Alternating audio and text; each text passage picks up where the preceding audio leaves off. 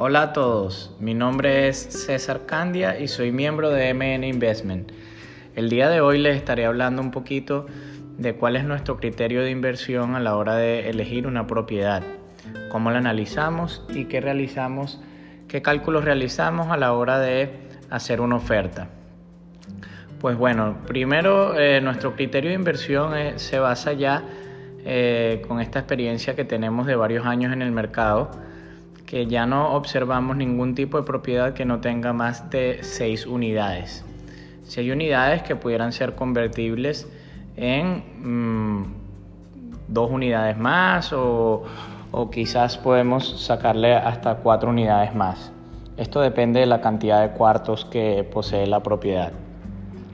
Pero eh, una vez que, que, nos llama la atención por la cantidad de de cuartos y baños que tiene la propiedad. Eh, pasamos al segundo criterio de inversión y es que nosotros a la hora de realizar una compra no eh, realizamos más gastos de 20 mil por unidad.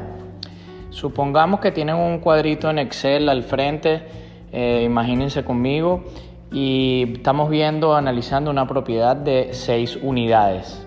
Entonces, 6 unidades por 20 mil eso me da un valor de 120 mil dólares, ¿verdad? Entonces sabemos que nuestra inversión total tiene que ser de 120 mil dólares, incluyendo las mejoras que le vamos a realizar a la propiedad eh, ya terminada para, para pasar al, al alquiler. Entonces, cuando me acerco a la propiedad eh, y veo que tengo que hacerle unas mejoras de eh, varios baños, tenemos que agregarle eh, los requisitos de, sección 8, que es a lo que nosotros nos dedicamos, que son 54 ítems que tiene que tener cada, cada unidad. Dentro de ellos se encuentra que tienen que tener ground floor en, los enchufes de la cocina, a más de 6 pies de, de donde esté el fregadero, a menos de 6 pies de donde esté el fregadero eh, detector de humo,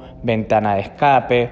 Entonces todo eso mm, eh, incurrimos en unos gastos para llegar a, completarlos y entonces supongamos que el rehab, una vez que yo lo analicé, van a ser 40 mil dólares. Entonces de 120 mil que me suman las 6 unidades, le resto los 40 mil que voy a incurrir en gastos y eso me deja un total de 80 mil. Quiere decir que el precio de compra no puede exceder los 80 mil para que una vez que yo le haga el rehab y, incurra en ese gasto no supere los 20 mil dólares por unidad. Entonces, una vez que, que realicemos ese, ese número, procedemos a hacer lo que se llama una oferta. Entonces, como esto es un juego eh, de tira para acá y tira para allá, entonces no podemos pasar eh, tirar una primera oferta de 80 mil exacto porque sabemos que el vendedor no va a estar eh, eh, dispuesto a, vender a ese precio. Entonces empezamos con un precio un poquito más bajo, sabiendo que el límite y el tope de la compra va a ser 80 mil. De esta manera nos permanece, permanecemos dentro de nuestro criterio de inversión y así nunca vamos a fallar con nuestra rentabilidad. Pero solo imagínense que están pagando por una unidad 20 mil dólares y esto se alquila en promedio 500 dólares mensual, que son 6 mil dólares al año por una compra de 20 mil.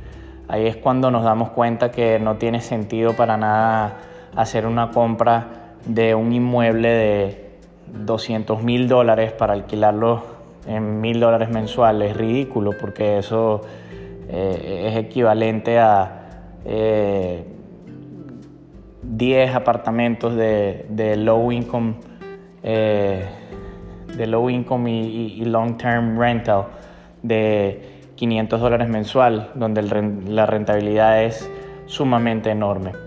Bueno, gracias por acompañarme el día de hoy. Espero que no los haya dispersado mucho y hagan su cuadrito y saquen sus cálculos para que vean cómo se analiza una propiedad a la hora de comprarlo.